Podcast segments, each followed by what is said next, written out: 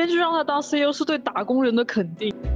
所以我觉得，我觉得 Greg 打回的那个 Tom 那一巴掌是真的是历史性，那两人关系中历史性的转换。不要害怕，我们都是狼性文化养大的。我们之前其实，在职场当中都有做过 Gregging，Gregging for Greg。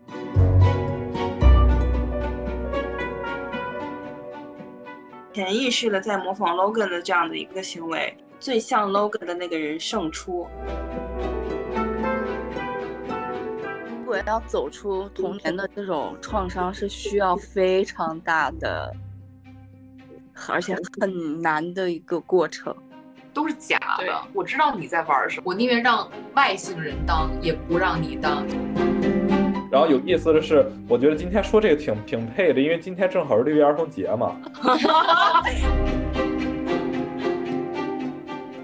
Logan 作为一个非常典型的恶性 NPD，他想让 FBI 也 fuck off。大家慕强嘛，你自己不自信，就希望看到有自信的人，哪怕是盲目自信。但是我觉得这种念力回馈其实是。如果你放长时间线看，你就会看到。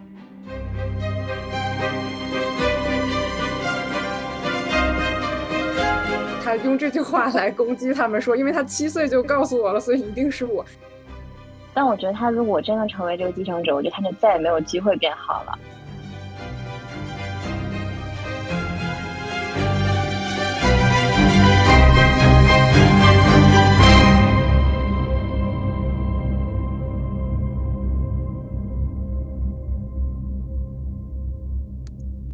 好的，要不然我们就从 那个毛毛开始，就是他是没有看过，没有 Succession，然后就是你可以聊一下你第一次看这个大结局，你有什么感受？因为因为我们今天下午交流了一下，然后他说他觉得看出了一些人物之间的关系，然后我没有啊，其实主要是你问我哪个 CP 是热度最高的嘛。然后这集大结局的只有他们两个，Tom 和 Greg。主要是我也不知道他们之前都发生了什么，但是最后一集因为不是那个 Shift 投了那个反对票嘛，然后给我一种感觉就是有一种百年孤独式的结局。我不知道我这么说对不对啊？就是感觉。嗯，所有人可以脱离这个 drama，然后脱离这个不停重复的这些拉扯吧，然后对抗，对对对，然后感觉一直在，就像就像《百年孤独》一样，一直在重复类似的那种悲剧和伤痛那种感觉，然后最后就是所有人都跟这个没有关系了，然后我觉得一瞬间就脱离了那个情境，然后感觉是一个做做回真正自己的一个机会吧，我觉得起码，因为我看。就是起码对我的观感来说，那个 candle，我觉得它，嗯，感觉是撑不起来的。我只我就是这么一个很很浅的一 个观感啊，我没有看过前面，我就确实觉得它撑不起来，就觉得它如果真的做到那个位置，我没有办法想象，没有办法 visualize 它会怎么样。嗯，对。然后那个丹尼就说是一个莎士比亚式的结局，说是这个英国编剧写的，就想听你们说一下，就是你们是对这怎么想的？嗯嗯嗯，呃。我们是这周一在北京办了这个大结局的那个呃线下观影嘛，然后就大家普遍都是很震惊加上很伤心的这样的一个状态。第一场之后就是没有办法继续在在那个那个场地多逗留了，然后就就很快的就溜走了。嗯，然后有的人可能就呃又看了一遍。啊，就可能就又去看了一些细节，嗯，我不知道你们呃当时看了第一遍的时候是什么样的心情。嗯，那就从我开始吧，然后一个一个 one by one 轮下去。没事没事，或者你们 谁像在在做 roll call 一样。这真是上课。我我其实看的时候，因为我是从第一季开始看的嘛，我看的时候，我觉得结局一点也不出乎意外。我觉得一定嗯不会让 Candle 去那么顺利的去坐上那个王位，而且我觉得他们三个没有一个人是合适的。其实，嗯，反正每个人都有自己的一些缺陷吧，而且我觉得就是看下来，我觉得所有的错误的始作俑者都是 Logan。嗯嗯，就是这个又感觉又说到了那种亲密关系啊，就很多心理上的东西。就是如果他们的家庭不是 Logan 的家庭，我觉得他们三个人会做得更好。新的生活的那期嘛，就是这个是我我可能看完了之后的一个疑问。那个结局的那个镜头，我真是觉得他走不出来了，就是我会有这种感觉。那我不知道你们是什么样的感受。然后包括 Shiv，我也觉得他是 she's in deeper shit。我觉得他好像是 并没有，就是我觉得他是从一个父权到一个夫权的一个转移，然后最后他包括他拉起 Tom 的手。让我觉得好像后面有一种让人毛骨悚然的感觉，当然我可能这是我个人的感受。我觉得像 Shift 这种家庭，如果要走出童年的这种创伤，是需要非常大的，而且很难的一个过程。就是普通人每一个人都有童年创伤，但有的人他能觉悟，他能看得到，他能走得出来。但是我觉得他们，我觉得太难了。但我觉得有一个人可以，Roman。我感觉 Roman 就是那种，我就是在这个 Succession 这个继承之战里面失败了之后，我还是可以做回一个花花公子，就是我可以无所谓这些权利，我就是把这个权利作为一个游戏，然后我参加了，然后参加之后就是有一种，哦，我接着过我的潇洒日子。我也不会去管这些，因为他在跟 Kendall 在那个会议室里面，不是说，对老谁啊，bullshit，他他觉得我们确实都不是，我们本来就是富二代，就是就是继承这些东西，然后享受就好了。他没有去追溯的那么深，也不愿意为了这个权利去失去他原本的那些对。而且其实我觉得，说实话，Roman 这个人的个性，一定程度上来说，他对。最后当想不想当 CEO 或者这个欲望，其实有点是被他另外这两个被推着 pressure，因为他另外这两个哥哥和姐姐是妹妹，一个哥哥一个妹妹实在是太相当了，太这个欲望太强烈了。嗯，其中一个其中一个恨不得就是可以付出生命，我真我 Kendall 就是当不上，我觉得我这辈子活着都没意义。另外一个就是我可以跟你鱼死网破那种，就是我我我我只我的唯一目的就是你如果。你当不上，如果你当上的话，就我宁愿让外姓人当，也不让你当。就是 Roman 更像一个正常的孩子，他对那个东西，你要说他不向往吧，不太可能。他向往那个东西是建立在他可以用这个东西来证明他的父亲是爱他的。嗯，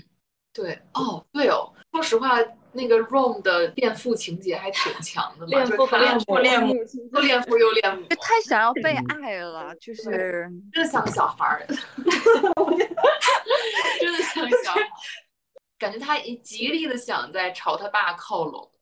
包括言行举止啊，就是你看他爸刚去世之后，他他跟他哥，然后两个人当联合当 CEO 当了一段时间嘛，然后他开始疯狂说。觉得你看，如果爸还在的话，Logan 肯定会这么做的。这就是如就是 Logan 肯定会这么做。他就在一场 Logan 模仿大赛。对对对，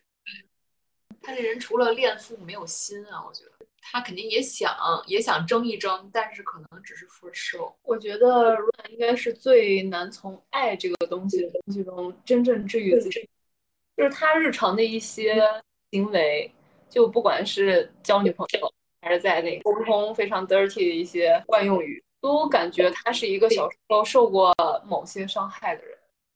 对，我觉得就是就是呃，最后一季就是有一集，Tom 和 Shiv 吵架，Tom 说那段话就是整个一个继承之战，我觉得最想表达他们三个人那些东西的，就他们吵架那段，不知道你们还记不记得？我我记得他是这么说的，啊，对对，你来讲一下。给我给你过无无次无数次的肯定，就他们他是这么说，我我不断肯定你在我这儿，我是永远会支持你，永远会像像一个神一样的崇拜你。但是因为你，但是你不行，你不够，我我的我的崇拜永远不够，大概这个意思。因为你已经，他做了一个手势，说你已经坏了，就 you're broken。嗯。呃，所以大结局这一集有哪些情节是让大家觉得非常的出乎意料，或者觉得这里特别妙、处理的特别好的吗？呃，我觉得就是他们三个相处吧，就他们三个他妈妈对对对对，我也特别突然变得对非常的玩闹，非常的开心。然后当时我有想说，不可能。我还看了一眼时间条、进度条，我看哦，后面有半个多小时呢，应该不可能一直延续到最后。但是在心里面会想说，那万一就真的是肯斗上位，因为我当时投的也是，我希望肯斗上位。然后后面在那个会议室里面那个吵架，我感觉也是把大家都吓得不行。呼应嘛，有没有？没有，很好，就是呼应，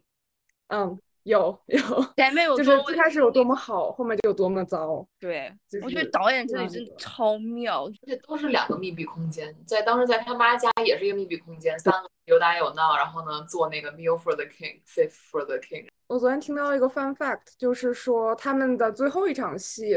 是在厨房里面的。对，那一场对，然后就哇，还是有一些设计的，给 大家看看。对，虽然虽然是开心的，就是大家走了，但是实际上不是那个情景。所以你们觉得这个场景，呃，导演设计它的这个原因是为了让我们看到他们其实是有相亲相爱的那一个部分，还是说想想让 让让他去对比他后他们后面那个互相残杀，对，互相残杀，然后包括他的所有每一季的这个。呃，片头就是虽然有一些片头并不是他们小时候的那个真正的 footage，但是但是能看到是他们小时候那些场景。并且在他们的很多对话当中也会 hint，就是他们小时候的这几个，就是呃三兄妹的这个关系。就是我们其实很多情况下会讨论，就是聚焦他 Log 和他父亲之间的这种孩子和父亲之间的关系，包括和他妈妈之间的关系。但其实我觉得这部戏最精彩和精华的一部分是他们三个互相的这样的一种，嗯。很很很复杂，然后互相互相制约，但是又互相非常依赖，然后呃情感上的这样的一些纠缠的对复杂的这样的关系，呃反而在这个场呃在这个厨房这个场景，我觉得可能是呃让我们第一次看到他们好像有一个共同的，虽然不是因为嗯之前看到他们三个团结，可能是因为他们的有一个共同的敌人，就是。他们在这一季刚开始的几集的时候，他们的共同敌人是 Logan，嗯，然后他们想要就是脱离他们父亲的这种掌控，呃，想要去把呃 Logan 作为一个敌对面，但是这一集我觉得好像并没有说，因为他们有一个共同敌人，所以团结起来，反而更多的是一种本能的，然后就是非常非常发自内心的那种远远之之亲。那种亲情，就是让我们第一次感觉到这种东西，就感觉还挺有意思的。虽然是三个人都是，感觉是各，呃，各精神病大赏嘛，就是感觉三个人都不太正常。嗯，哎，我想问问你们，你们对 Madison 这个人是怎么看的？我觉得这个人，我我想象到他会是一个很喜怒无常，而且很。不会循规蹈矩的那么一个人，但是我确实是没想到他最后最后这一集会把 Shiv 就是搞得那么惨，就他狠狠的摆了 Shiv 一刀，相当于，因为 Logan 一直也在说嘛，You are not serious，就是他一直在跟他三个孩子说，你们都不是很正经的人，你们也都不是都没有那个 killer instinct，但我觉得说不定在 Logan 眼里，可能只有这个 Mason 算是个小对，你们还记得当时就是他们去北欧那时候？然后那个飞机上，他们就讨论怎怎么去那个对策嘛，怎么对付这些瑞典人。然后那个 Jerry 就说：“你们不要害怕，我们都是狼性文化养大的。”对他们说，北欧人什么社会福利什么，把他们已经惯的不行。然后我们是在 Logan 的 PUA 和美国的狼性文化下养大，我们可以把他们秒杀。结果 并不是这样，对吧？所以最后这样子，他说这句话感觉还挺讽刺的，就。怎么说？就是北欧海盗还是真正的杀手，就把他们美国美国新世界文化给就是一举拿下，就有点讽刺。嗯，所以我看就是整季下来，我觉得 Mason 虽然观众角度去看的话，觉得啊，他好烦啊，他好贱啊，他怎么那么狗？但从人物去看的话，我觉得他真的还蛮有人格魅力的。嗯，而且放在商业里面，虽然我没有做过生意，我也没有接触过什么什么，但我觉得就真的很有商业的那种人的性格。我当时。就不是那个聊天群里面有一个，他说他爹应该也是那种企业主，然后他应该是企二代，然后后来那个男生对我就问他，我说你你觉得，你你觉得呃他们三兄妹如果在干自己的一些企业可以干成事儿吗？然后那个人他说干不成，就他说第四季最开始他们商量的那些项目，可能搞搞一些像新媒体这些东西，他说那个一个比一个不可靠。他：“如果他们就这么样，只会不停的烧钱，就这种东西干不起来的。觉得可以参考一下 企二代的意见。我想起来那个企二代。我觉得，我觉得 Mason，嗯，他整个人给我一种就是他什么都不 care 的那种随意的那种感觉。就比如说他光着脚在外面走路，然后就是穿着各种各样花里胡哨的衣服，然后说话也是那个样子，就给我一种他不 care 这些东西。”他表面上那种随性的感觉，其实是蛮有，就像春雨说，蛮有那种人格魅力的。但是同时，他又是就是当面一套，背后一套这种，嗯，感觉很 tech，就是那种呃 big tech 的老板，很多是这种不是呃非常常规的这种类型。比如说像 Zuckerberg，他都是穿的 T，他们也不是像这些呃精英人士一样打扮的很就是。在意自己的外表，西装革履的那种类型的，是一种不走寻常路的感觉。呃，然后还有刚才呃大家说的厨房里边的那场戏，呃，大家说的我觉得都很有道理。呃，我的感觉是，导演通过这场戏来告诉我们了，他们三个人其实三个人都不是真正意义上的成人，他们还是小孩儿，或者说他们是巨婴。然后有意思的是，我觉得今天说这个挺。挺挺配的，因为今天正好是六一儿童节嘛。救命！嗯，然后呃，传播学当中有一本著作叫《童年的消逝》，意思就是说，呃，儿童和成人的概念是背靠背产生的。如果当中的界限不再明确的话，儿童会变得成人化，成人也会变得儿童化。呃，在这三个 siblings。当中，我们肯定看到的是，他们其实并没有，他们不能真正意义上算是一个成人，因为他们不具备成人应该有的素质，比如说，呃，稳定的情绪，商业上需要的一些决策的策略，呃，或者说是 Kindle，他也不具备，他自始至终都不具备的是他的谈判的能力，他经常是在谈判当中说，我怎么怎么样，我怎么怎么样，但是。你你要是要去谈判的话，重点是你能够给对方提供什么，而不是说，而不是重复说我怎么样。他在最后一集当中说，呃，我是长子，实际上他也不是，他把 Connor 给忽略了。他在第三季当中，即便他有道德上的优势，他在想吸引他的那三个兄兄弟姐妹当中，呃，提出的策略。也是非常空洞的。我我是好人，你你你你们要如果想当好人的话，你你们你们就应该加入我。他们并没有真正的许诺给他的兄弟姐妹们任何实实际的东西，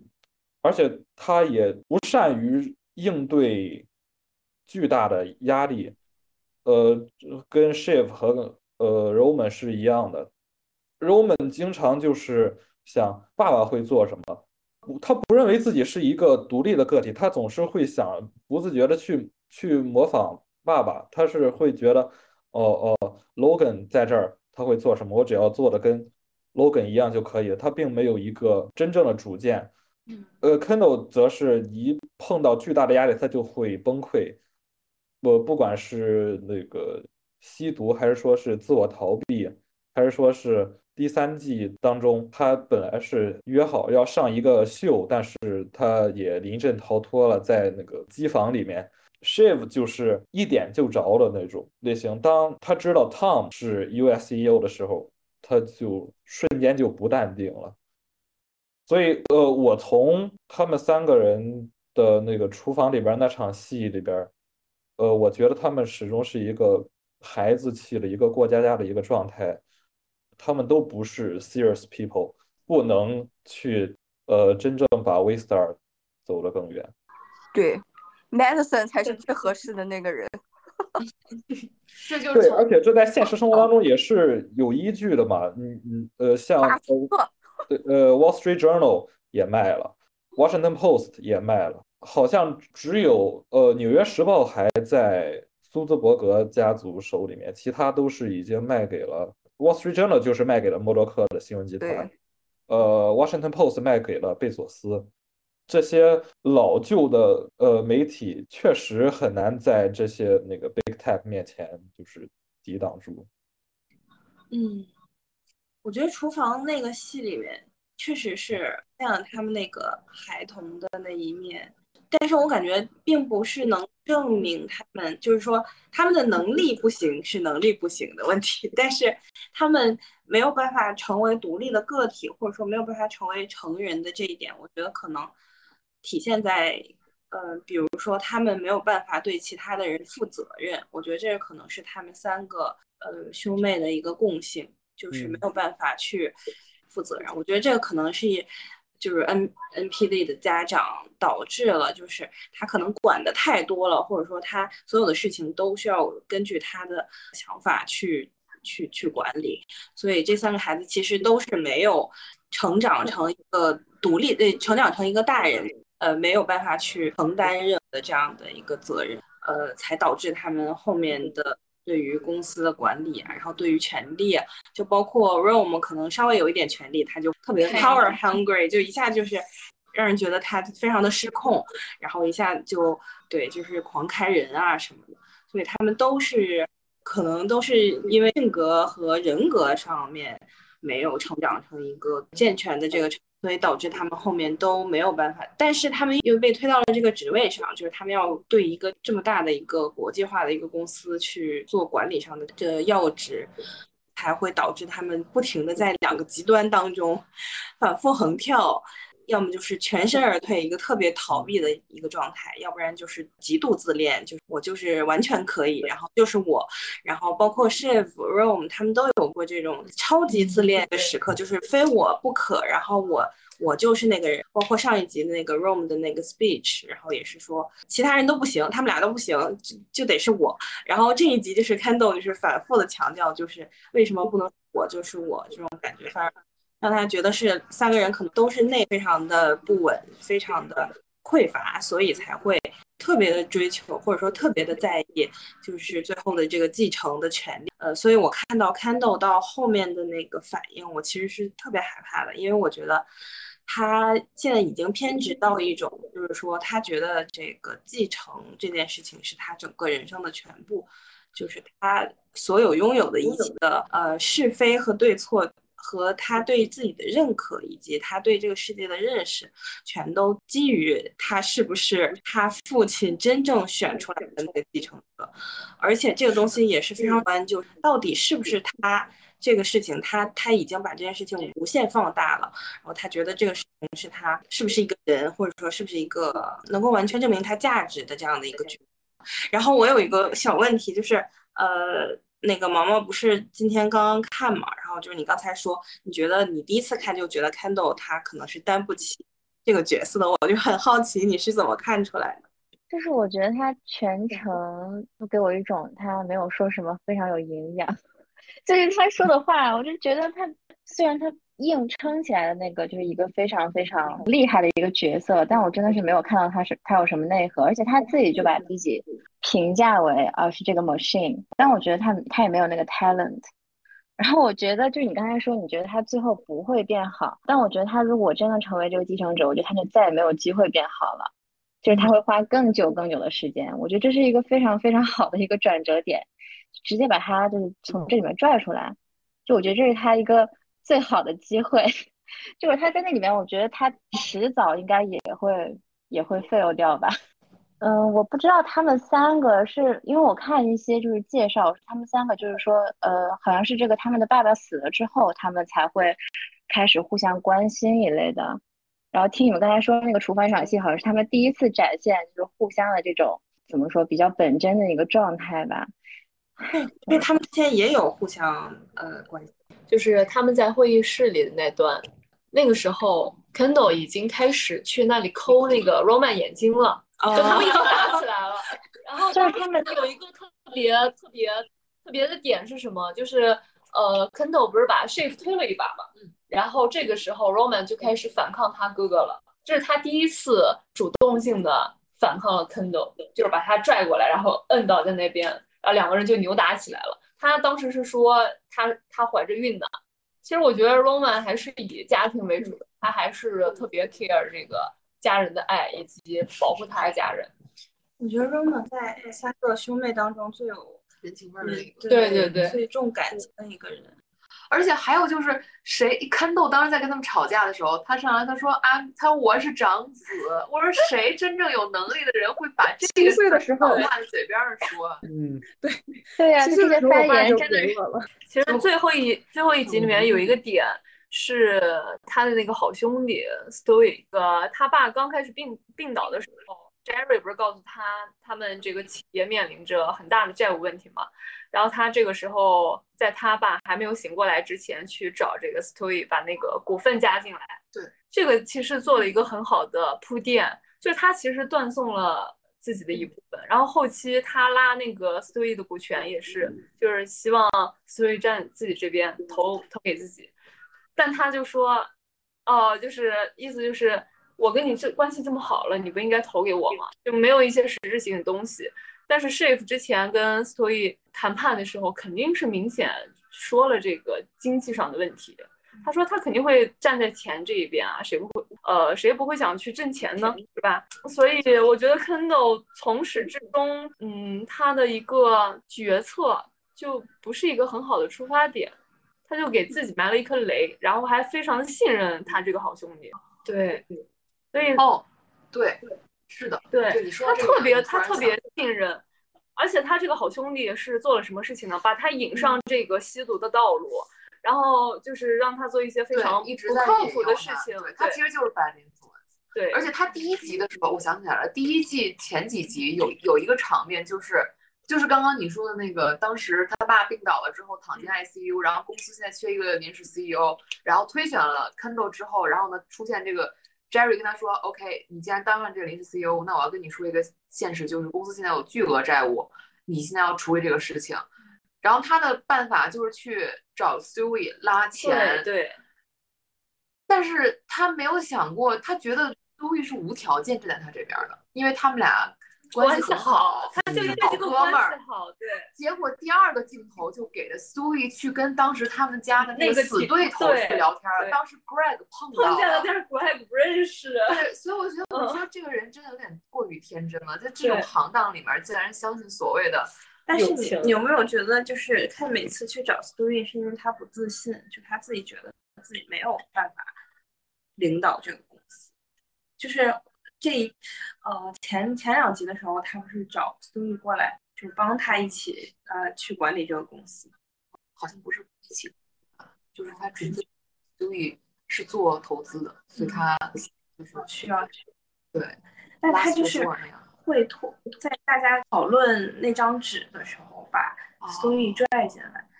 我觉得可能是他潜意识或者他。嗯，有一部分的想法觉得自己还没有 ready，就是他其实那时候其实是是没有准备好，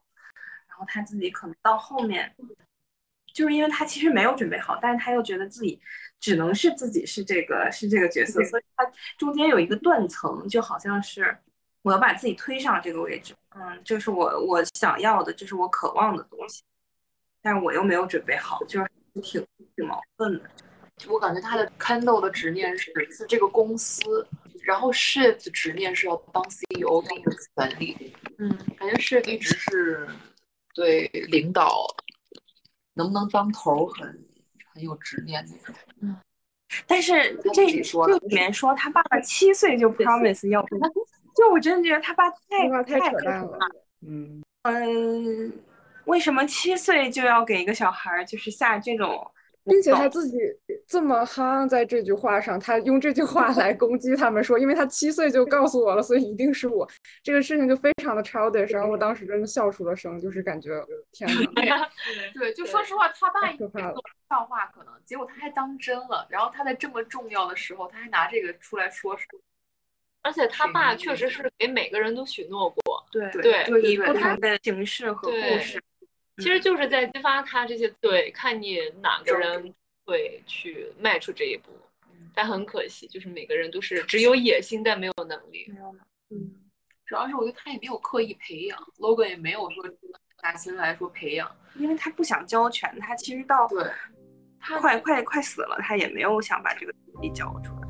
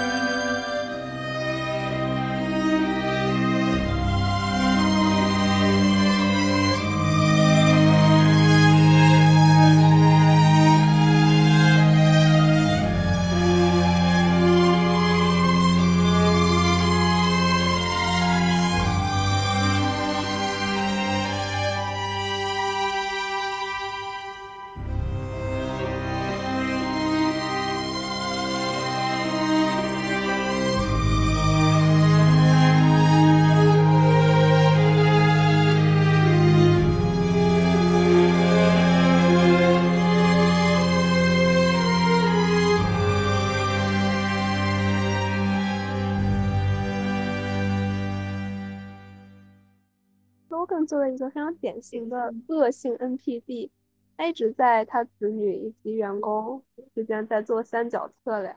比如说在不同子女面前说别的子女的坏话，嗯，啊，比如说今天 Kendall 上位了，他就对 Kendall 不满意了，然后他就会觉得，哎，今天 Ron 看人又顺眼，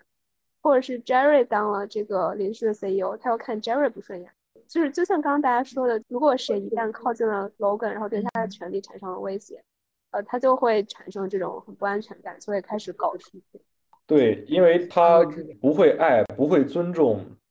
任何一个对他造不成威胁的人，但是对他造成威胁了，他就他就立刻就不喜欢这个人了。我我觉得这个这一点在 Jerry 面前，在 Jerry 身上体现的就是还挺具体的。Jerry 即便是作为一个临时 CEO，即便是在和 Gojo 的 deal。在还没成的时候，在 Logan 眼中看是 Jerry，我还没走，你就开始在帮 Mason 了，所以他就想要 fire 掉他。这是这是 Logan 他身上的一个存在的一个问题。然后他也对他这三个孩子，呃，可以很大程度上来说，孩子之所以会出现这样的情况是。他和他的孩子，第一层是父子关系，第二层其实同时也是竞争关系。他并不想真正的想把自己的权利传给他的任何一个孩子，所以他一边是爱他的孩子，但同时又是作为他孩子的一个竞争者，想要去打压、去抑制他他孩子的全面的发展。对，就还挺矛盾的。我觉得他还会挑拨孩子之间的关系。他最常用的一个招数就是 play，就是那个 play favorites，然后就说我我他他可以在肯豆面前说我喜欢我最喜欢的就是你，然后过几天又跟 Shiv 说哇你还是最有最有用的，你兄弟都没用。然后他就是这种挑拨离间，所以那些他的三个就孩子之间也会就是互相竞争，就觉得我爸爸最喜欢的是我，然后怎么又是你了？然后就他们也会觉得很困惑，一一直跟肯豆说，你看七岁就跟他说你要当 CEO，然后他最后一个 romance 说当 CEO 的就是你，他跟 Shiv 第二季又不停的 PUA 他说你是公司给你，然后就就是这种虚妄的承诺让孩子们互相打压，然后他们就挑拨离间他们的关系，然后让他们三个不能联合一起对付他，还是挺厉害的。嗯，这种争宠其实有点像另类的后宫剧。对 对。对，我我之前看过有一个 PUA 的那个呃一个解析，就说 PUA 其实就是给你去制造双重困境，然后我就觉得 Logan 就是经常给 Kendall 制造双重困境，就是既这样也不行，那样也不行，嗯，我给你，然后我又不给你了，然后你做的对，你做的不对，然后呃你做也不行，你不做也不行，就是 经常是这种，然后我觉得 Kendall 就在这个撕扯当中。他的灵魂，我感觉都已经被摧毁了，就是在这个过程中被说他已经失去了判断的能力，呃，所以我觉得 Kendall 可能是最惨的吧，在这个里面，嗯，因为 Logan 经常用这种这种方法去去 gaslight 他，然后我还有一个问题。就是，你们觉得，呃，这个三个兄妹他们到最后意识到了自己是被 gaslight，就我觉得他们是知道 Logan 不是一个什么好人，但是他们有没有意识到自己经受经受了什么，或者说他们有没有意识到自己对于这种虚虚无的这种虚妄的这种权利被被无限放大的这种欲望，他们是有没有 awareness？我觉得有，我觉得是。对他知道，但是他走不出来，可能还是我觉得可能还是对权力的渴望吧，因为你什么，因为你很有钱，你什么都有了，然后你就不会再有像普通人这样，就是对物质上的一些追求，你会更多的去追求那些权利，更多的追求去控制其他人，嗯，并且他们就是从他们的爸爸身上学到了那些去怎么去控制别人，怎么去操控别人这些东西，他觉得这个东西很爽，所以他就必须要。继续留在这个游戏里面，然后去做这个事情。而且我发现他们现在都不会好好说话了，就是没有，就是他不去打压别人，或者说不去贬低别人，他没有办法说话。嗯，然后也是他们一种表达爱的方式，就是 Shiv 在公布她怀孕的时候，Roman 就不停的在开玩笑，就是开非常不不恰当的玩笑，然后。嗯，就是他们就已经变成了他们一种表达的方式，然后，所以这个其实还挺可悲的，就很担心他们下一代的这个心心理健康。不过，这个就是 不是我们能够操心的事情。嗯，呃，然后我还想，OK，你就是，嗯，我觉得那个刚刚说到到底他们有没有意识到自己被，嗯，PUA 啊或者 gaslight，我觉得这三个子女里边可能最先有这个意识。且这个意识比较强烈的是 shit，他好像对这个概念他很清楚，嗯，因为在那个第一季，就是他们当时有一个自他们家庭，就是即使是为了 PR 啊，但是他们家庭去做了一个 family therapy 所谓的，然后就是去那个 Connor 在大沙漠的那个家里面，我不知道大家记不记得？记得啊。然后当时 Shiv 就是一个一副觉得。我知道你这个根本就不是真的在做疗愈，而只是做瘦，就是都是假的。我知道你在玩什么，他就是他知道 Logan 在玩什么，所以他好像很清楚这个。但是呢，嗯，好像大家都说嘛，说嗯，比如说我发现你自己身上有什么问题，你得先意识到才能改。确实是是意识到的，但是他到底想不想改呢？我觉得他没有太大的欲望改，因为他觉得他自己是站在。站在巅峰上的人，没有什么人比他再高了，所以没有什么人真正值得他去把这个固有的，就是总要贬低别人，总要就跟 Tom 也这样，跟跟其他人同事啊，跟 Nate 也要这样说话的这个模式改掉，因为他觉得这些人都 beneath me，我就没有必要改了，这些人都不值得我花费心力、时间、精力去改。但是他自己也难受，觉得他也他不难受了，我觉得他习惯了。我觉得他从小因为是这种这种家庭对是带起来，那他可能是麻木了吧？他不会不难受的，我觉得。嗯，他们家一直都是这样的一个语呃语言的一个风格，就是呃在在在 Roy Family 里面是呃表达出自流露出自己的真情实感，这其实是你的一个弱点。他们是不是不允许这样做的？是当你这么做的时候，别人都会攻击你的。呃，像呃，我记得是第二季的结尾是在克罗地亚的游艇上拍的那一场戏嘛。呃，柔们被一帮人绑架了之后再放回来的时候，他跟 Kendall 说：“呃，你你觉得我们以后有没有可能就是真正的深入了进行一个就是 real 或者说是一个 serious？” Conversation 对我们发生过的这一切，嗯，呃，然后 Connor 就开始提高音调，像一个小孩子一样模仿他说话的声音，就非常的戏谑。然后 Shiv 也非常的戏谑。最后 Roman 说：“看来我是这里面最成熟的人。”Roman 是确实是在这些人里边是比较重呃感情，比较重兄妹的。情感的，但是，但是他又没有办法去表露出来，因为这是软弱的表现。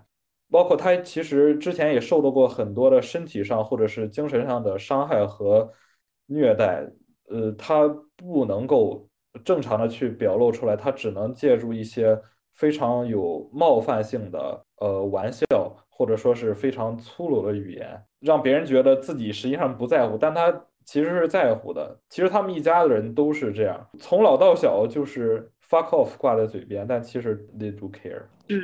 我想，我想现在开始聊一下我们的一些次要角色，但是也是很重要的。嗯，比如说这一集当中最后当选这个继承者。Tom 以及这都没有聊过他，他的职业狗腿子 Greg。其实我们三个刚才吃饭的时候已经有聊过 Greg，就是我们之前其实，在职场当中都有做过 Gregging Gregging for Greg 这样的角色，就是，然后觉得这个 Greg 这角色还是挺有代表性的。然后包括 Tom 整个逆袭的他的这个人物弧光。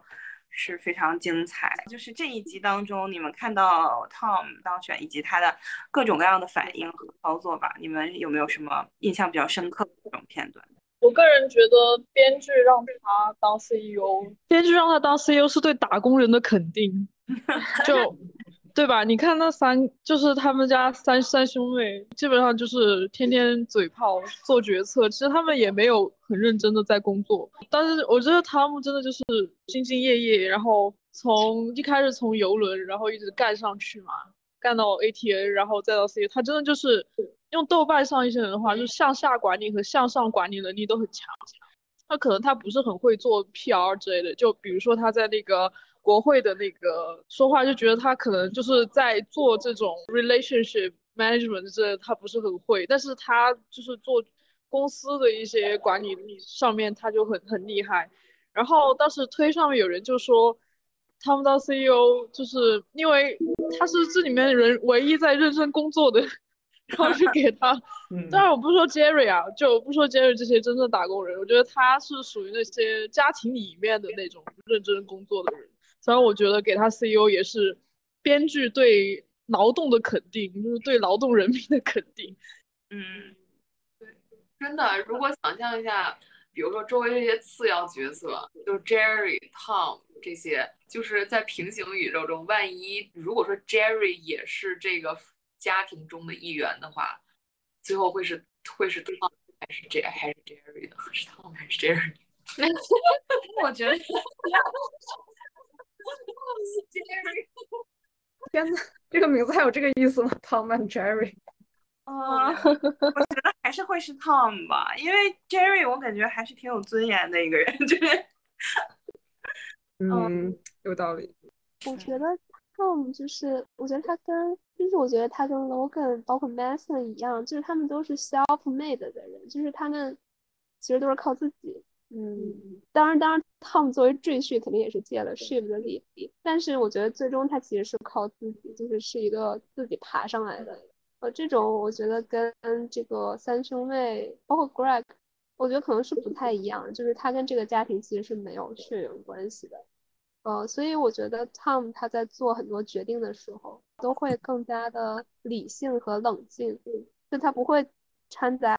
太多的这种个人的感情色彩，尤其是在做跟公司、跟 business 相关的决定的时候，我觉得他们他最就是他最呃最 sensitive 的时候，其实是在他知道他自己快要可能要去监狱的那段时间，他会每天非常 paranoid。但除此之外，你其实很少能看到他就是有什么，比如说受了刺激或者是什么。呃，突然崩溃这种是非常少见的。对，我觉得这个这个观点让我想起，就是虽然说这个 Logan 是他是一切的始作俑者，但我觉得他他的存在危机应该没有他这三个孩子大，因为我觉得所有东西都是他自己创造的，经历了把这个公司一手嗯建立起来的这个过程，所以我觉得他可能只是就是对于权力有一些执着，嗯。但这三个人，他们就是我觉得就没有什么自我价值的一个实现，所以才会非常的恐惧。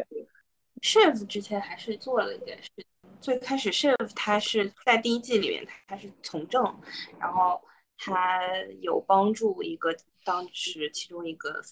有点像 Bernie Sanders 那种的。对对对，然后但其实都是精英，呃，怎么说精英教育下的这种高怎么说不高材生，反正就是。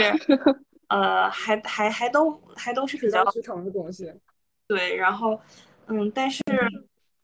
嗯，那我觉得 Rome 好像一直都是没有说很也大的抱负，或者说我要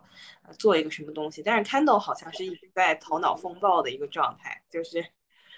就经常我要做个 App，然后或者说我要把这两个资源整合一下，然后就他他其实有在努力的想，但是。但确实，他们三个在实干方面都不如上一辈的。我觉得这可能也是一个时代的一个一个东西。我觉得，可能我们上一辈的创业的成功率就是要比我们这个时代 要高一些。对啊，而且我觉得像像 Roman 这样的人，他其实他无所事事，当一个像王思聪这样的人，已经是对社会很大的贡献了。千万不要让他 做一个 serious person。其实我觉得二代们不如自己的父辈，这基本上是大概率事件。一定的，就是因为，因为我觉得就是呃，第一代他们能成功，其实就完全是小概率事件，是属于那种基因突变的那种。就是像爱因斯坦儿子，基本上不可能比爱因斯坦智商高，这是很正常。但我觉得其实这三个孩子都各其实都各自有各自一些天赋，比如说我觉得 Shiv 在 PR 方面是很有天赋的，在说服别人。就是比如说他去说服那个女证人，包括他给 Mason 关于他们这个呃印度的这个订阅，就是订阅数量造假这件事情给一些公关建议，我觉得其实都是很绝妙的。呃，包括我觉得 Roman 他在 business 上面有一些，我觉得他其实是有一些 sense 的。比如说他建议他爸爸不要用中东那边的钱，我觉得这个直觉是很对的。还有包括他识别出了他觉得 Macon 能当总统。我觉得他们其实是有些 sense 的，但是就是这些 sense 并不足以让他们变成一个真正的 business leader，变成他父亲那样的人。肯豆有什么天赋？我还想不出来。演讲天赋？真的吗？真的是一直有点子，但是不一定能成。包括他想做经济学人加呃 New Yorker 加 Substack，就是他一直善于。提出一个一个又又又大又空洞又新颖的概念，但是它其实并不是非常具体的提案，而且他到最后，呃，董事会召开的时候，他说他只是单纯的就是说，Mason 的提案不是一个一个好提案，is is bad offer bad deal，但他并没有说。他包括他之前找的那个咨询的一个人士说的是，希望他能够提出来他自己的公司的架构，或者说是他当上 CEO 之后会采取什么样的方案，但是他也没有，他只是去说，呃，对面不是一个好的一个方案，但他没有说自己能够给大家提供什么，这也是他可能最后没有争取到像呃 Frank 或者是 Shift 这样的人的票的一个原因吧。我觉得可能一部分原因是编剧不太会写这些。就 是我觉得他们可能 就这个这个剧虽然它表面上就是可能是一个商战啊，很商业去展现这个内部的一些交易啊，然后一些细节的东西，但其实。他真正到细节落地的时候，他又没没很多东西，他可能就没有写出来。但是他大的一些方向上，我觉得还是挺挺写实的。比如说，就是 Candle 的那个 Living Plus 的发布会，其实就非常像了。然后他这些形式上，就是这些调性都把。好，但是具体每个人做什么，我觉得可能是编剧在这方面没有很了解。然后，但是总统大选的就是 tailgate party 的那一集，我后来听那个播客，他们是有请到一个对于国的政治非常。了解的这样一个专家去当这个 consultant，然后他们去写这一集，所以那一集里面的细节还是蛮多的，然后也是很写实的。反倒在商业这一部分，我可能能够真正，假如说我想要去学习一些商业的知识啊，或者就是，但是当然就是在谈判啊，比如说这个并购啊这些层面上是确实是有一些描写，但是我觉得可能它重点也没有在这个商业这一块儿，觉得更多还是一个 family drama，更多的是在去。刻画人和这个人性。对我前两天在网上看到有一个文章，说就是一个好像是一个经济学的一个网站上吧，我忘了是哪个，还挺有名的。然后当时就分析说，因为 Succession 特别火嘛，然后那个作者就在分析说，说读完这篇文章，你就能知道 Succession 这四季里面 Waystar 这个公司究竟真正发生了什么。然后最后写完了之后发发现其实屁也没发生，就是基本上 大的。大的对，嗯，权利，嗯，对，没有什么大的变革，都是一些在想要产生变革、推动变革中间的这个过程，人员的一些个鸡飞蛋打这些。嗯，我在想会不会会不会决策层真的就是这样，他不会有太多细枝末节的那种商业的东西，可能真的就决策层真的就是。Yes, no, and fuck you 这种很简单的粗暴的 三个选项。对，我男男对我想是上带嘴嘛，就是。对，我我想就是这样子。他可能如果要说那种商战知识细枝末节的，可能真的就只是中间层，然后请的那些呃哈佛商学院知识剧情。嗯，也不一定说实在的，因为至少是在那个剧里面，呃，Logan 好像没有给我们展现一个非常强的一个谈判的一个策略，包括他面对 Pierce family 也是很吃瘪的一个状态。但是他对他的能力是有一个自己的认知的，呃，比如说他最后买下 Pierce，呃，所有人都在庆祝说我们赢了，你赢了，但他说的是 Money wins。他知道自己是是钱来扮演了呃最大的作用，自己仅仅是钱的使用者。但是他是放一代，他应该是有的，他不然的话他不可能是成为一个 software billionaire。只是说剧里边他呃我没有看到他呈现非常强的呃能力，也经常都是 fuck off。fuck off 这个 fuck 那个，一开始在那个 FBI 想搜查的时候，他也没有做出来正确的决定，他想让 FBI 也 fuck off，但是 Jerry 说，Jerry FBI 是不会不会 fuck off 的人，所以他最后被 Jerry 打动了，说那好吧，我们配合。我觉得 Logan 可能是有他的时代的局限性，就是我觉得这整个剧其实也是描写了这个传统媒体。呃，科技的这些 social media 之下是如何渐渐变得示威的？呃，所以我觉得 Logan 可能就是局限于他的时代，他自己从无到有建立起一个传媒帝国这样的经验，导致他没有办法在新的时代去开车 up 上这种看的吧？因为我觉得你带领这样一个庞大的传统的公司去转型，其实也是一件非常困难的事情。我觉得不管是他所在 industry。以及就是公司内部的各种就是利益之间的这种怎么协调，我觉得都会很困难。呃，但是我记得有有一些谈判的戏，比如说他去跟 Mason 去谈判的时候，我觉得他有些谈判技巧还是很高超的，就是他会一上来就会就是占据这种优势，或者说他并不会不会被对方带着走。但是你如果去对比，呃。就是 Kendall 和 Rock 和和 Roman 跟 Mason 去谈判，在挪威那场谈判戏，你就会发现，呃，跟 Logan 跟 Mason 去谈判这种风格是非常不一样。我觉得 Logan 就是非常传统的那种阿尔法的西方世界的这种男 business leader，就是其实他们是我的性格里面是有很 toxic、很强势的那种成分在的。首先，我感觉三兄妹肯定是有一个潜意识的在模仿 Logan 的这样的一个行为。然后我们在很多戏外的这个采访也会看到，每个演员都在说哪一个角色更像 Logan 这样的问题。大家有没有觉得这个问题有有没有呃，就是觉得这个问题的讨论的意义是什么？以及你们心目中当中觉得三兄妹哪个是最像 Logan？我觉得他们三个合在一起吧，就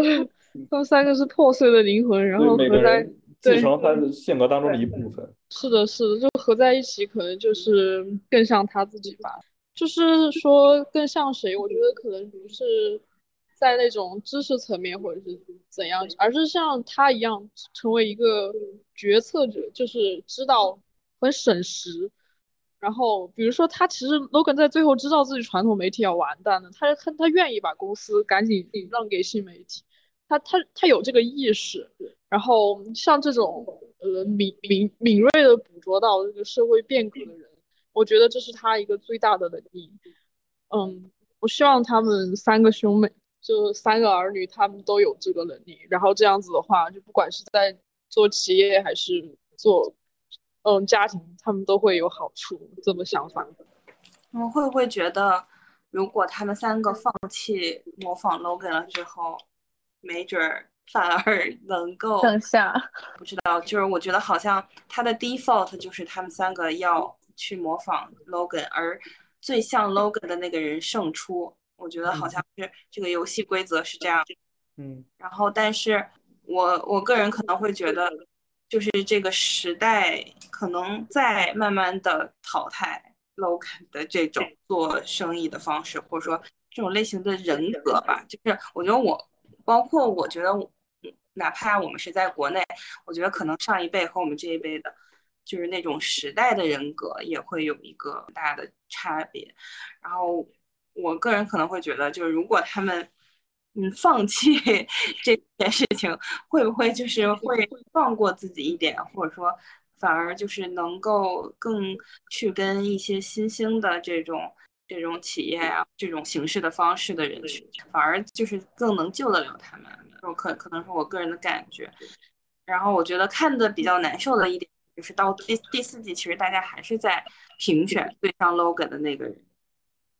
嗯，我觉得这个可能就是我们也可能被编剧带进去了吧，就觉得好像 Logan 这个方式才是对的，或者说 Log 不是对的吧，就是 Logan 这方式才是行得通的。呃，当然他在这个前前三季，我觉得确实是行得通的。因为就是在那个时代，Logan 他的这个这个商业帝国，包括他他创业的整个这个历程，他也是他的这个方式是是是非常吃得开的，是非常，呃，包括周围的人也是非常拥护他。到第四季，慢慢的就显现出来，好像并不是这样的。嗯，我觉得就是也也是之前看他们就说他的这个模式其实是代表那种晚期资本主义。但是可能到现在，我们是现在应该是所谓的那种新自由主义经济吧。然后它这个其实我们现在这个时代是非常讲究原创性。然后就你你每个人他独特的魅力是什么？然后你像他们家的这种公司，应该是属于那种媒体喉舌，就是我作为一个一个大爹，我我给你们灌输的思想就是你要接受我的思想，然后我才是正统。但是就是现现在的这个，呃，新自由主义，它其实就每个人他都可以有自己的声音，嗯，不管是我们做的那个播客，或者是，嗯，个人的那个新媒体平台，什么小红书什么的，这其实这个才是一个未来的趋势，就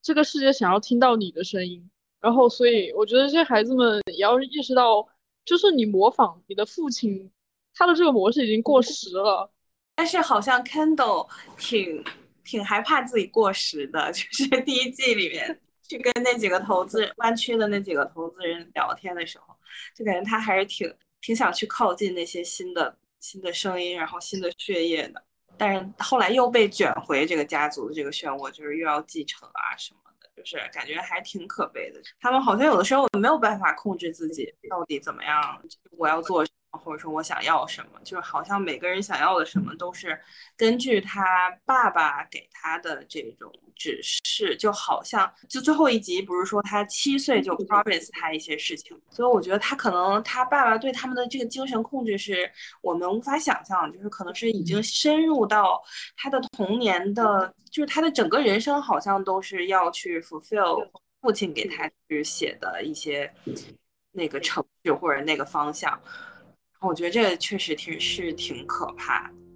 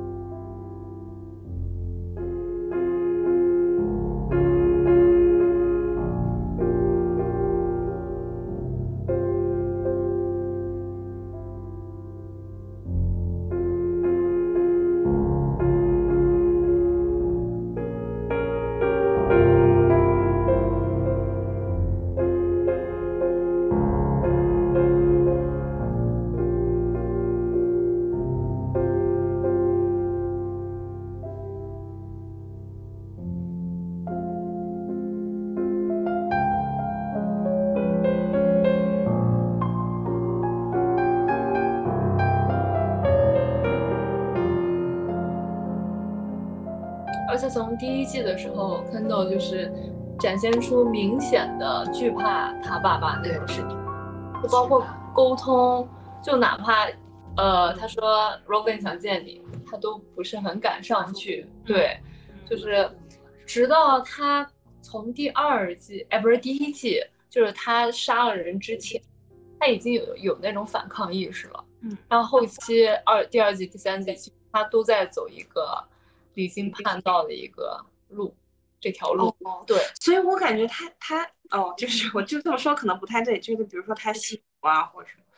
其实他的都是在找到呃 find his out，就是他脱离这个系统的一一些方式，一个出口。包括 Stewie，我觉得可能也是，就是 Stewie 给人感觉非常的，就是就是那种呃反抗权威的那那种性格嘛。他内心是比较想要靠近这样的人，就是我我觉得 Kendall 其实他会就这样惧怕他父亲，呃，我觉得是非常正常的。就如果你在这样一个家庭，然后你有一位白手起家到成功的父亲，你一开始一定是非常相信他的判断，就是你你会觉得他做的很多决定都是对的。呃，如果你没有看到他有可能会失败，你是不会质疑他的权威的。呃，还有就是刚刚就是有讲到，就是 Logan 就是他这一套在现代就是你现在可能不是很适用。呃，我觉得其实现现在可能，比如说科技公司的大佬，无论是剧里的 Mason 还是现实生活里面的就是 Elon Musk，就好像是现在这个社会里面就是 business leader 的代表。我觉得其实他们本质上跟 Logan 并并无不同，就是可能外在表现形式不一样。但本质上其实都是就是 killer self-made man，呃，其实都是会会去 bully 他的下属的，因为因为我之前就是我在我在硅谷工作，然后我是程序员，就我其实是是体会到了就是另外一种就是这种科技公司里面像 Mason 这样的领导下的这种 toxic 的 culture，就我觉得其实只是说他在不同的公司，就不同行业的公司在不同不同的时代。有不同的表现的形式，但我觉得他们本质其实是一样的。嗯，那你觉得，嗯，怎么问呢？就是，嗯，对，就是为什么会有这么多的这个，嗯，领导的人物都是这 toxic 吗？对，就是是是因为这样他才能成功吗？我之前是看的一个一个研究，很多年前看的，就是说这种 NPD 类型的人是容易成功一些。因为他们会把一些道德约束力就是降到最低，然后实现利益最大化。其实这个东西在一个有限资源的社会是会非常快的，就是揽据自己的资源。像这种性格人，他是会容易成功一点，但就是我觉得就像 UN 说的，是你虽然你很成功，你有无数的钱，但是你内心是很贫瘠的。你其实你牺牲了很多东西，你牺牲了，呃，感情，呃，你牺牲了你对东西的一个在乎，在乎什么？你的爱，然后还有你的一些人生真正价值的追求。其实他们就是会，他其实没有什么东西，他是永远在赢的。你肯定要放弃一些东西来平衡吧。你你有金钱，但是你失去了感情，失去了一些别的价值，所以，呃。他们这种人是会成容易成功一点，但是其实这么说，是社会很多人他们也懂得这个道理，说我不要脸，比如说 Greg，我不要脸，我舔你，我就可以成功。但这种说实话，这种事情我做不出来，我真的做不出来。我觉得我在乎我自己的尊严，所以我成功不了，就这个很简单的道理，对吧？是一样的，是吧？我我觉得这个社会对于这种，就对于这种 NPD，其实。它的这个奖励机制，这个 rewarding 其实非常快的，但是我觉得这种念力回馈其实是，如果你放长时间线看，呃，你就会看到，就是会有一些这种念力回馈，比如说，呃，比如说像 Logan，我觉得他死在私人飞机的厕所里面，并且三个子女没有一个可以继承，我觉得这个就是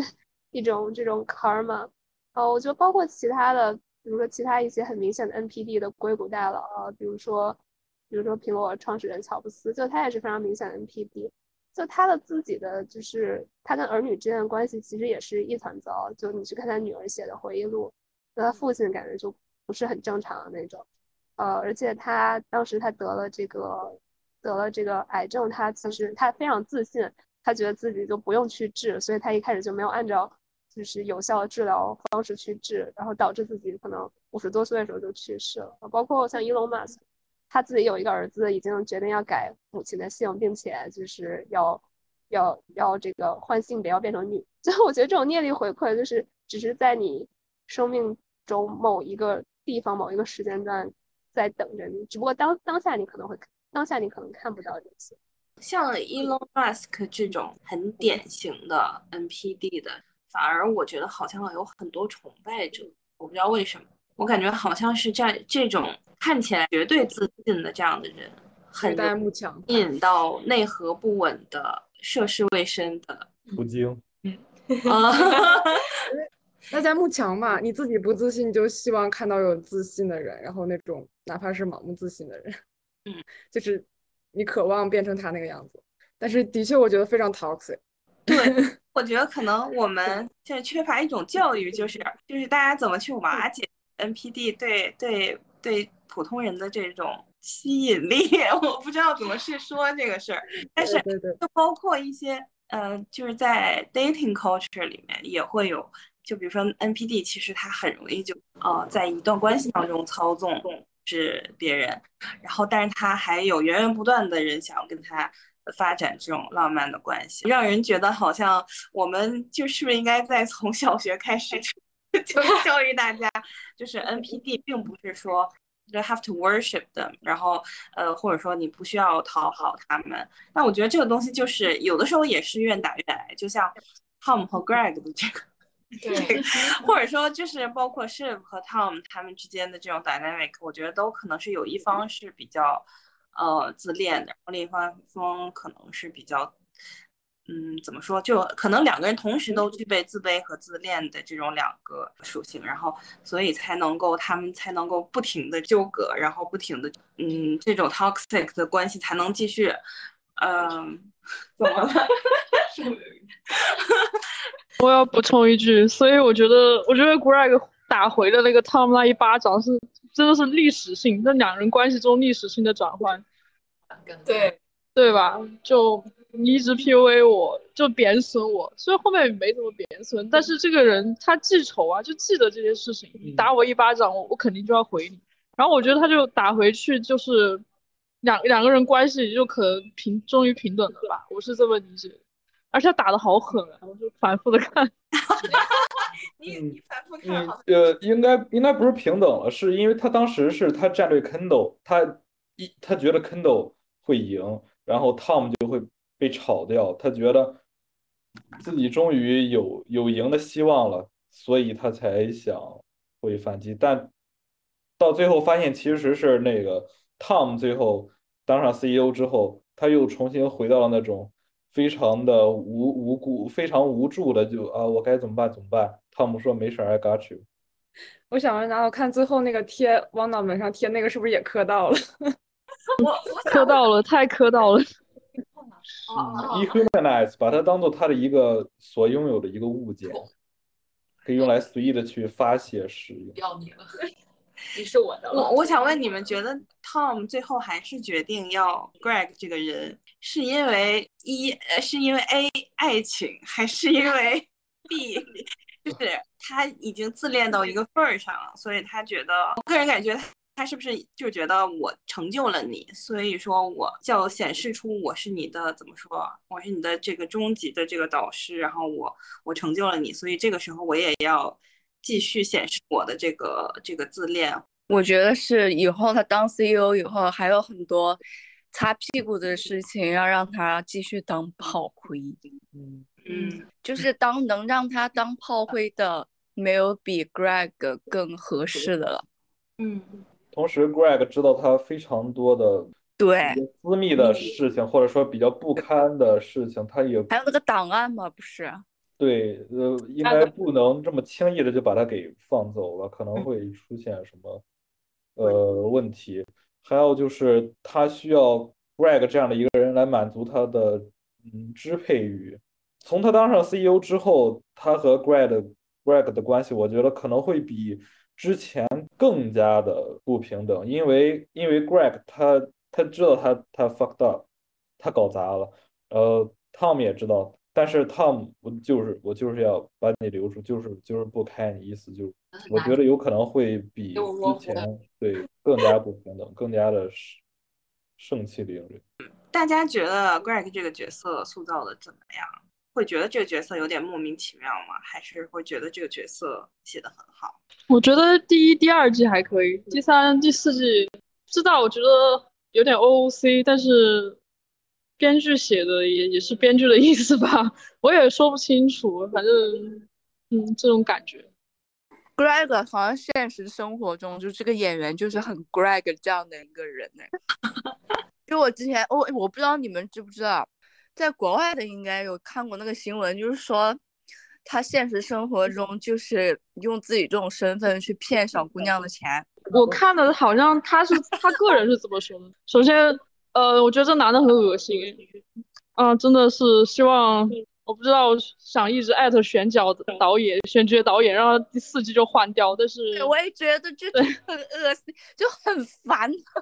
就是感觉他就是本色出演的感觉。嗯，但是就是那件事情，他自己的解释说，演员自己解释，他说他无法建立亲密关系，然后就是他没有办法 commit to non relationship 之类的，然后他就说，这种原因就一直呃邀约人家，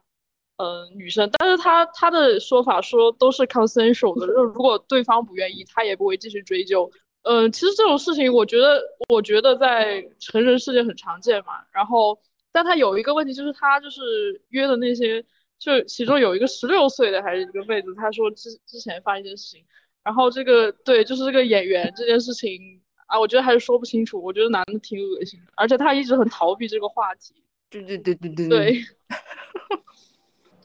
嗯，你要说塑造的话，我觉得挺好的这个角色。如果只是就角色来讲的话，因为如果没有一个这样的角色的话。感觉可能会让人觉得这个剧真的离自己很远，而且不够立体嘛。因为你所有人都都那么贵族的话，也觉得挺奇怪的。太高高就没有一个打工群像吧？我觉得他他可能编剧团队写这个人，一个是确实需要他来推进这个剧情，就很多剧关键的剧情点都是。Greg 推进的，因为 因为大家的视角，对，因为大家视角都还是呃内部的视角，然后它属于一个单就是外部的一个视角，这个是一个方面。然后还有一个方面就是，确实是各种 comic relief，就是 所有的笑点一开始都埋在他身上。到第四季，我觉得他其实没有特别的融入这个家庭，我觉得他还是在很就是就是要硬挤进去啊。包括他他，我觉得他有一些小的一些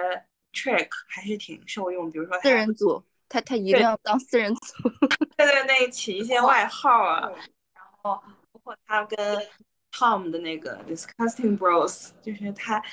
呃，可能不是他起的吧，但是他都很配合，然后包括他那个跟 Mason 也迅速的融入到 Mason 他们的那个那个非常直男癌、非常嗯 toxic 的那样的一个环境当中，然后他他是具备这个他是具备这个能力，但是嗯，但是他可能从阶级上或者说从本身的这个认知上，我觉得可能首先可能三个。呃，Sibs 是没有真正的把他 welcome 到，就是就是你是我们的一部分，或者你是我们的一员啊。然后包括就是那个 Logan 去世了之后，Rome 当时还跟 Greg 说你你 find a new daddy 或者 你说来着，就是快就是你别过来找我们，我们不是你家长。然后然后所以才能导致 Tom 能收留他嘛，因为因为 Tom 也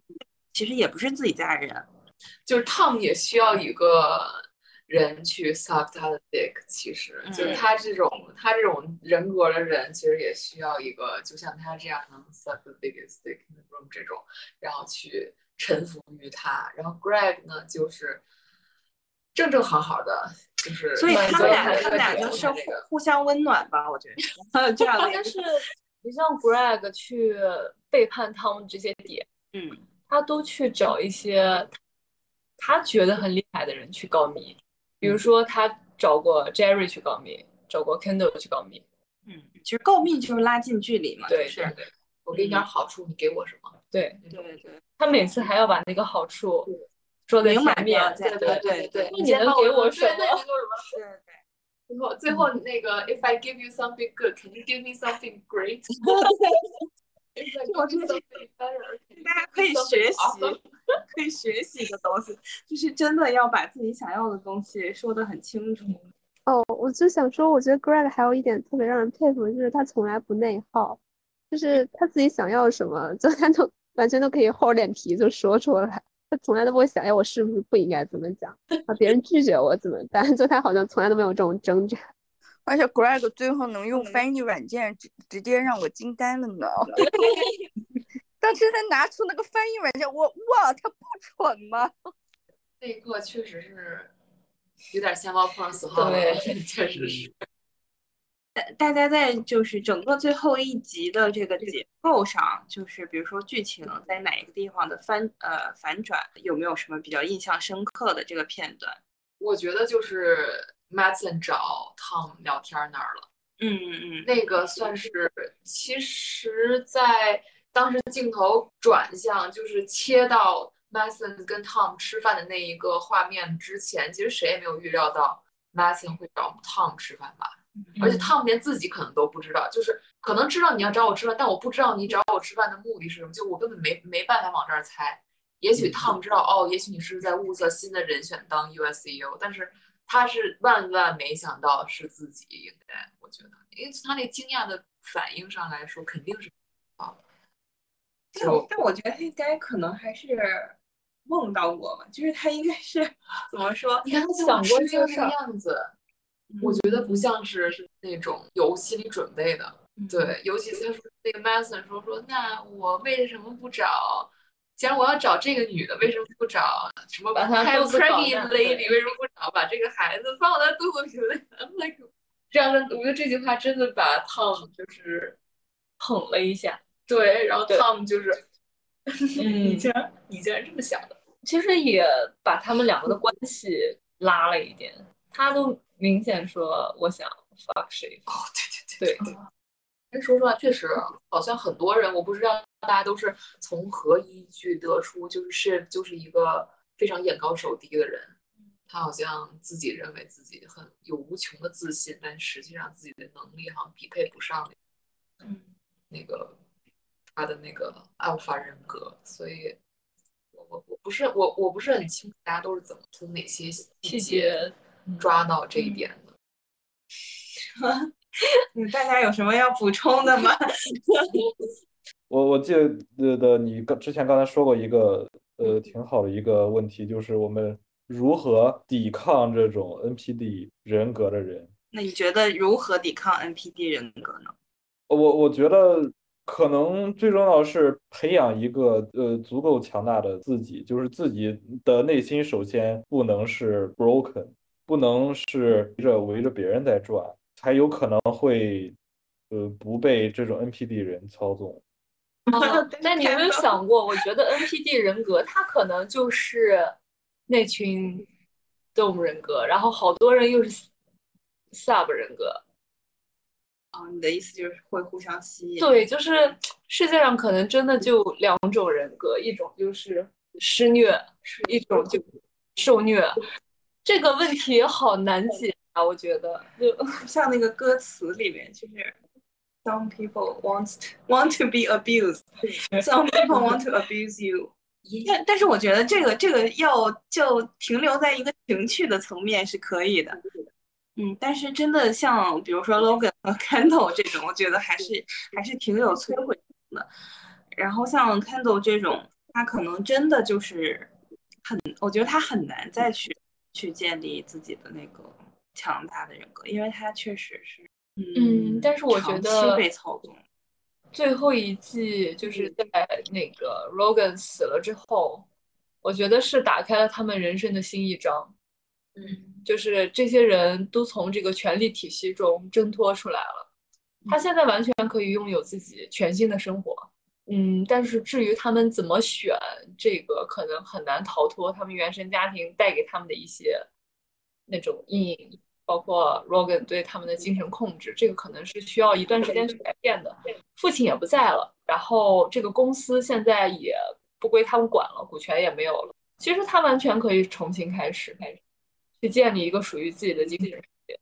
就只有 Connor 从始至终知道自己是要干啥的，总统。眼前的苟且，我有远大志向，我要当总统。因为三个角色其实自始至终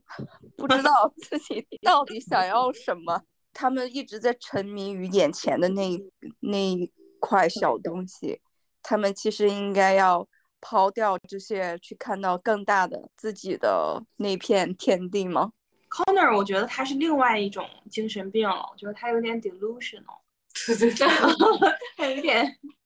他才是最自恋的那个，对，有点妄想，嗯，但是我觉得他还是比，可能因为他爸不管他，他爸什么从来都不管他，这个什么都不管，好也不管，坏也不管，就是你就他任由他去，而且也没有想过说要去继承啊，对这些东西那么利欲熏心呢，就就那种感觉，就是他对呃小儿子和小女儿他们三个是那种控制欲特别强，但是对 Connor 是那种放任型的。